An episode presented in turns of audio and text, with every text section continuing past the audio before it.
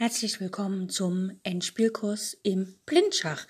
Ich habe die meisten Beispiele aus dem äh, Endspielkurs von Jeremy Sillmann entnommen. Das ist ein Schachbuch. Das nennt sich Vom Anfänger zum Meister. Ein sehr empfehlenswertes Buch. Und ich wünsche euch ganz viel Spaß bei all den Übungen und los geht's! Wir starten heute mit folgender Stellung.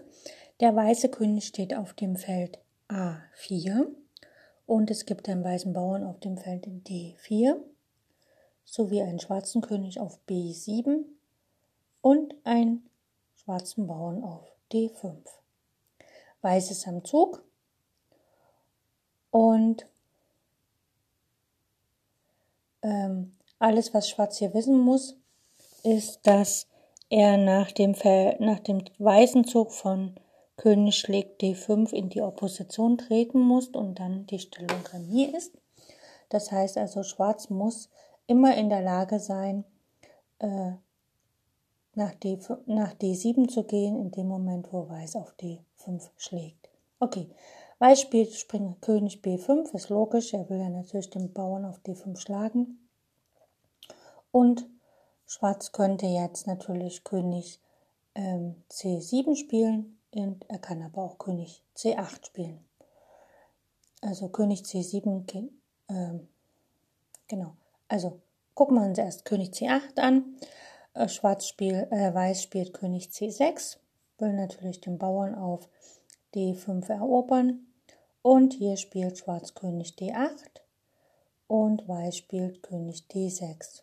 Und das Einzige, was Schwarz halt jetzt tun muss, er muss immer auf den drei Feldern C8, D8 und E8 bleiben, weil dann kann er in dem Moment, wo Weiß auf D5 schlägt, das Feld D7 betreten. Also Schwarz muss immer in der Lage sein, auf das Feld D7 zu kommen und da hat er ausreichend Möglichkeiten. Er hat ja drei Felder zur Verfügung, C8, D8 und E8. Und wenn er auf einem der Felder steht, kann er immer nach D7 gehen. Schauen wir mal. Wenn er jetzt nach C8 geht und Weiß schlägt von mir aus auf D5, dann spielt Schwarz König D7 und die Partie ist Remis, weil er immer in Opposition bleibt und sozusagen Weiß keine Chance gibt, den Bauern durchzuziehen.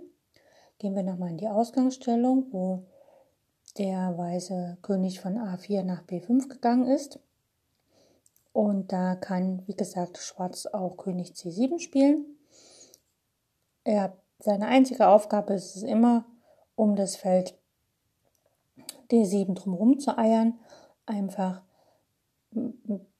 mit der Idee, dass wenn auf D5 geschlagen wird von Weiß, der schwarze Bauer, dass er in dem Moment nach D7 kann. Also nach König B5 kann auch König C7 spielen.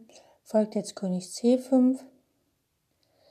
Äh, dann sollte Schwarz natürlich nicht nach D7 gehen, weil dann Weiß auf D5 schlägt und jetzt kann Schwarz nicht D7 betreten, weil er da schon steht. Das heißt, das wäre dann verloren. Sondern er kann einfach nach König C5 einfach König D8 spielen. Er eiert immer um das Feld D7 herum, bis Weiß König schlägt D5 spielt.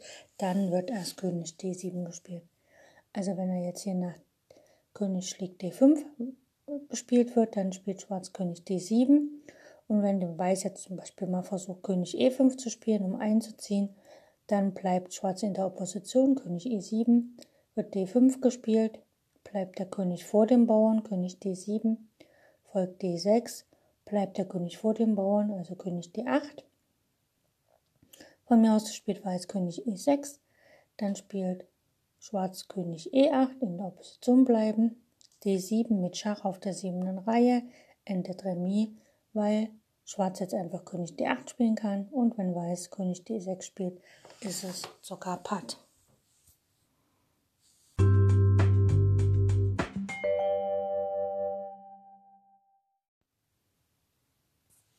Schauen wir uns eine zweite Stellung an, genau das gleiche Thema, allerdings stehen jetzt die Bauern eine Reihe weiter vorne. Also der Bauer von Weiß steht nicht auf D4, sondern schon auf D5. Der weiße König steht auf B5, der schwarze König auf C7 und der schwarze Bauer auf D6. Also alles eine Reihe weiter äh, schon nach vorne gerutscht. Ja, also der Bauer steht nicht, der Weiße steht nicht mehr auf der vierten Reihe, sondern halt schon auf der fünften. Und der Schwarze steht statt auf der fünften erst auf der sechsten. So, also der weiße König auf B5, der weiße Bauer auf D5, der schwarze König auf C7 und der schwarze Bauer auf D6. Weiß ist am Zug und Weiß muss hier im Grunde genommen nur den Bauern erobern. Und wenn er das geschafft hat, dann gewinnt er die Partie, egal wo der schwarze König steht, weil die Opposition hilft dir dem Schwarzen gar nicht mehr. Und das heißt, Weiß muss jetzt in der Lage sein, äh, eins der Schlüsselfelder für die Bauern, äh, für den Bauern äh, zu erobern. Und das heißt, er muss äh, quasi auf eins der Felder kommen. Und das ist hier ganz einfach. Er kann ähm, die Schlüsselfelder für den Bauern sind die Felder A6, B6, C6, E6, F6 und G6. Und da kann er eins direkt betreten mit König A6. So, jetzt kann ähm, weil Schwarz es nicht verhindern, dass der weiße König im nächsten Zug nach B6 gelangt. Und damit kann er auch nicht verhindern, dass Weiß ihn ausflankiert und dann das Feld C6 erreicht und letztlich dann den Bauern gewinnt. Also die einzige Hoffnung von Schwarz ist es, den weißen König nicht einziehen zu lassen. Das heißt, er spielt erstmal König C8 und versucht natürlich, dass der weiße König nicht auf das Feld C6 gelangt. Aber, also er versucht halt in diese diagonale Nahopposition zu gehen. Aber Weiß kann hier einfach König B6 spielen. Und jetzt kann Schwarz halt versuchen, mit König D7 den Bauern zu decken, aber er wird praktisch ausgekontert durch den cleveren Zug König B7. Jetzt hat Weiß quasi die Opposition betreten, Schwarz muss raus, König E8 und dann kann Weiß an den Bauern herantreten. Und zwar, ähm, er hat eigentlich die Wahl, er kann nach C7 oder ähm, C6. Im Sinne vom Lernen ist es besser nach C6 zu gehen, weil das ist wieder die Opposition ne, also die Nahopposition. Und wenn jetzt Schwarz König F7 spielt, dann wird einfach der Bauer geschlagen auf D6. Schwarz kann noch König F6 probieren, aber Weiß betritt, äh, ja, aber Weiß kann direkt König C7 spielen und damit kontrolliert der König alle äh, drei Felder auf der D-Linie, wo die, der Bauer noch betreten muss, bevor er umwandelt. Und damit ist die Sache erledigt. Und wir können nochmal in die Ausgangssituation gehen, wo der weiße König auf B5 steht, der Bauer auf D5, der schwarze auf D6 und der schwarze König auf C7. Wie gesagt, Weiß spielt König A6. Er betritt quasi eins der Schlüsselfelder für diesen schwarzen Bauern, um den zu erobern. Schwarz spielt König C8 und Weiß spielt König B6. Und wir haben schon gesehen, nach König D7 folgt einfach König B7 und Weiß gewinnt den Bauern. Wenn jetzt Schwarz König D8 spielt, ist er legitim. Dann greift trotzdem Weiß mit König C6 den Bauern an. Und Schwarz muss den Bauern, wenn er ihn halten will, decken mit König E7. Aber dann geht Weiß in die Opposition König C7. Er bleibt quasi am Bauern. Und der schwarze König kann jetzt nicht am Bauern bleiben. Er muss also seinen Bauern verlassen. Sagen wir mal König E8.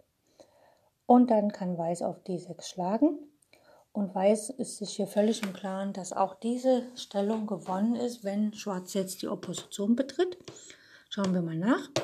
Wenn Schwarz jetzt König D8 spielt, dann kann Weiß einfach nach zum Beispiel König E6 gehen. Und wenn Schwarz König E8 spielt, einfach in der Opposition bleibt, wird D6 gespielt, nach König D8 D7 und das ist ein Zug, wo der Bauer ohne Schach auf die siebente Reihe geht. Das heißt, der König muss nach C7, der Schwarze, Weiß spielt König E7 und kontrolliert damit das Umwandlungsfeld D8 und damit hat Schwarz verloren. Ich glaube, ich muss das jetzt nicht bis zum Matt zeigen. Das kann man selber nachschauen. Das heißt also, wenn wir nochmal die Ausgangsstellung anschauen, wir haben den weißen Bauern auf der fünften Reihe, den schwarzen Bauern auf der sechsten Reihe. Beide Bauern stehen sich direkt gegenüber. Nach Hans Knoch sind das sogenannte Witter. Und dann ist es ein Schlüsselfeld oder wenn äh, Weiß ähm, praktisch die drei Felder neben dem Bauern, eins dieser drei Felder neben dem Bauern ähm, betritt und Schwarz natürlich nicht den weißen Bauern schlagen kann in dem Moment, dann kann Weiß den Bauern auf der sechsten Reihe von Schwarz erobern und gewinnt damit die Partie.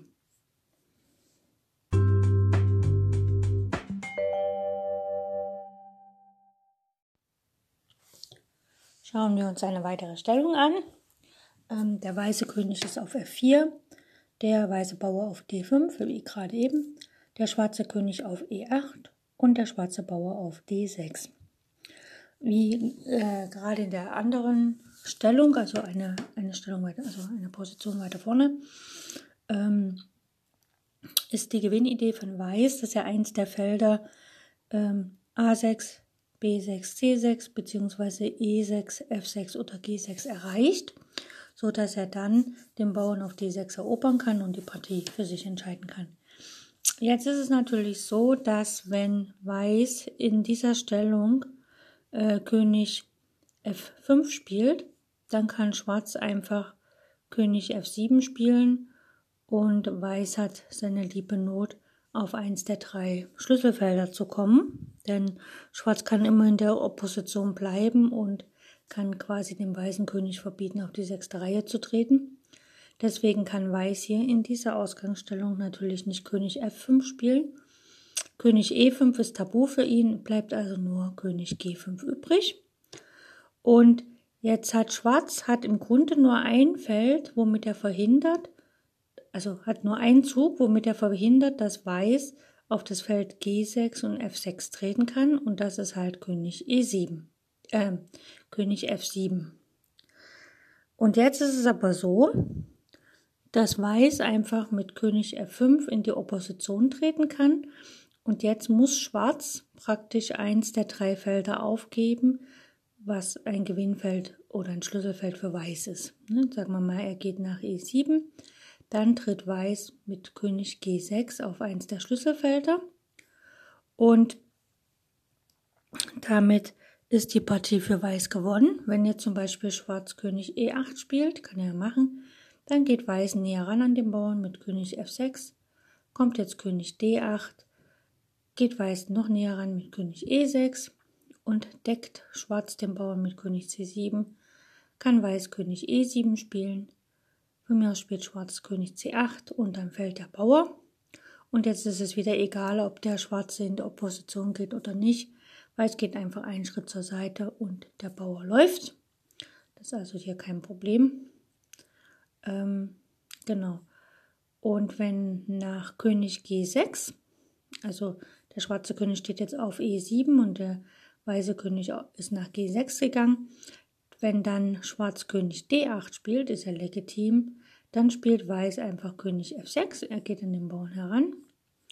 Und wenn Schwarz jetzt von mir aus, sagen wir mal, König D7 spielt, einfach um den Bauern zu decken, dann spielt Weiß König F7. Jetzt muss der König ähm, quasi die Deckung von dem Feld E6 lassen. Sagen wir mal, er spielt König E8 äh, D8, dann kann Weiß König E6 spielen und nach König C7 kommt wieder König E7. Der schwarze König muss die Deckung von seinem Bauern aufgeben, also König C8 und dann wird auf D6 einfach geschlagen. Das ist also überhaupt kein Problem. Und wenn aber nach ähm, genau nach König F6 der Schwarze nicht König D7 spielt, sondern König C8 von mir aus, dann spielt Weiß König E7, kommt jetzt von Schwarz König C7, kann der Weiße einfach auf nach E6 gehen und Schwarz muss die Deckung von seinem Bauern lassen, also von mir aus König D8 und dann kann Weiß einfach auf D6 schlagen und gewinnt die Partie für sich. Na, also das ist überhaupt kein Problem, wenn der schwarze König sozusagen nach unserem Zug König G5 nach F7 geht. Aber nach unserem Zug König G5 kann Schwarz ja auch König E7 spielen. Und dann betritt einfach Weiß mit König G6 äh, eins der drei Schlüsselfelder, also eigentlich eins der sechs Schlüsselfelder, aber eins der drei Schlüsselfelder auf der einen Seite von dem Bauern D6. Und Schwarz muss einfach mit dem König wieder weggehen und der weiße König läuft auf der sechsten Reihe quasi, ähm, soweit es möglich ist, an den Bauern heran, erobert den D6-Bauern und entscheidet die Partie für sich.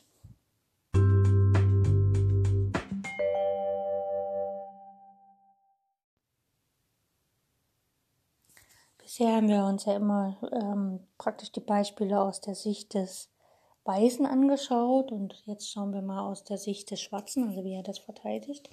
Die Bauern stehen immer noch genauso wie gerade eben. Der Weiße auf D5, der Schwarze auf D6. Der weiße König steht auf F4 und der schwarze König steht auf E8. So, die Aufgabe von Schwarz ist es zu verhindern, dass der weiße König auf eins der sechs Felder E6, F6 und G6 gelangt beziehungsweise auf der anderen Seite natürlich die anderen. Und das heißt also, er strebt an, dass wenn Weiß nach F5 geht, dass er dann nach F7 gelangt oder wenn Weiß nach G5 geht, dass er dann nach G7 ge gelangt. Das sind, ähm, man kann auch sagen, das sind sogenannte Felderpaare. Also Schwarz überlegt halt, okay, ich möchte nach, also wenn Weiß nach F5 geht, muss Schwarz in der Lage sein, nach F7 zu gehen und wenn Weiß nach G5 geht, muss er in der Lage sein, nach G7 zu gehen. Und das heißt, er hat im Grunde genommen nur ein Feld, nämlich das Feld F8. Also er kann nur nach F8 gehen. Denn er kann jetzt nicht nach F7 gehen. Wenn er das macht, dann geht Weiß einfach nach F5 und Schwarz muss dann die Opposition verlassen und verliert die Partie. Das haben wir schon mal gesehen.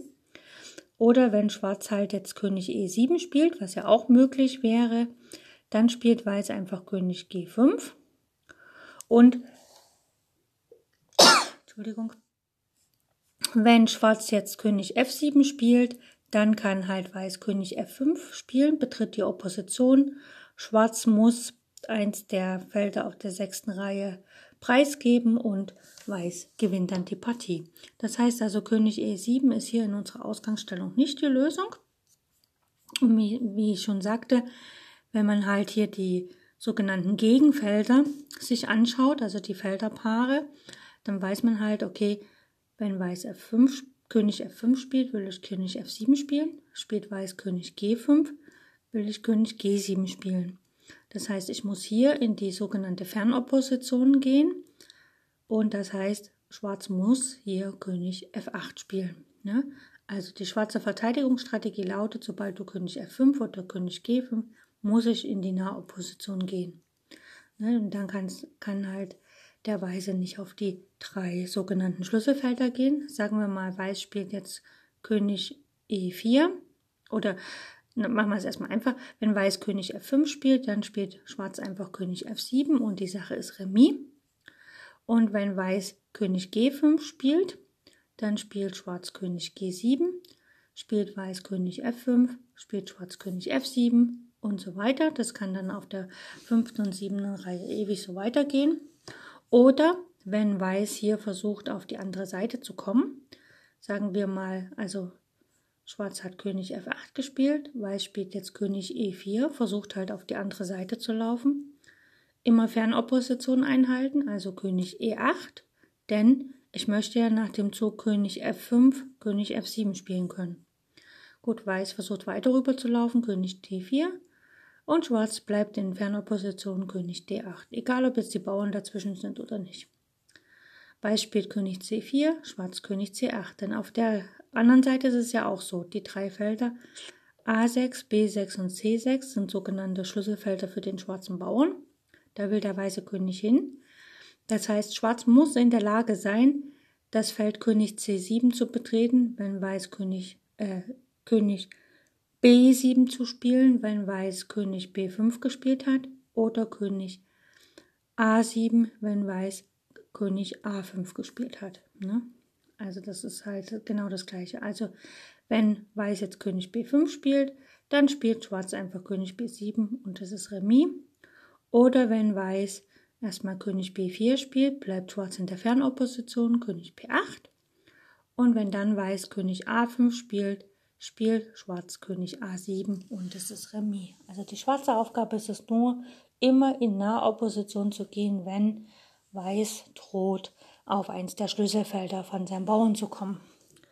Jo, das ähm, klingt jetzt zwar alles ein bisschen schwierig, aber wenn man es einmal, zweimal, dreimal gesehen hat, dann versteht man das Prinzip und es ist relativ einfach von der Seite des Spielers, der es verteidigt, sofern das möglich ist, und auch natürlich von der Seite des Spielers, der den Gewinn äh, erzielen möchte.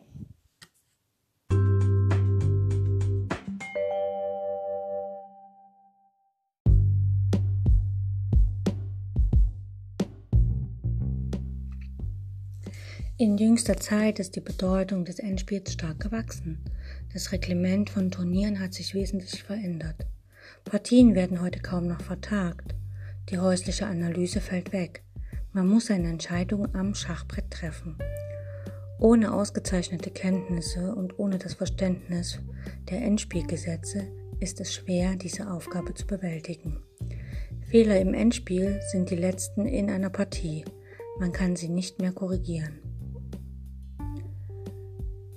In meinem Endspielkurs behandle ich die Theorie, die Analyse und die Technik des Endspiels, also alles, was ein Schachspieler über dieses Partiestadium wissen muss. Ich weiß selbst, dass ich nicht vollkommen bin und dass einige meiner Analysen und Vorstellungen nicht zu 100% stimmen werden. Deswegen bitte ich euch, liebe Zuhörer, seid wachsam und lernt selbst zu denken. Selbst wenn ich euch etwas vorgebe, muss es nicht stimmen, sondern setzt euch hin und prüft das genau, was ich sage. Wenn es falsch ist, dann seid stolz darauf, dass ihr einen Fehler gefunden habt. Ihr könnt mir über alle Kanäle schreiben und ich bin offen für Kritik. Wenn euch das Ganze gefällt, was hier im Endspielkurs kommt, dann bitte ich euch, falls ihr Freunde, Bekannte, Verwandte, andere Schachspieler kennt, informiert sie über mein Schachradio, Schach on Air, so dass mehr und mehr Zuhörer zu meinem Radio kommen und den Endspielkurs auch hören. Ich freue mich auf die nächste Sendung.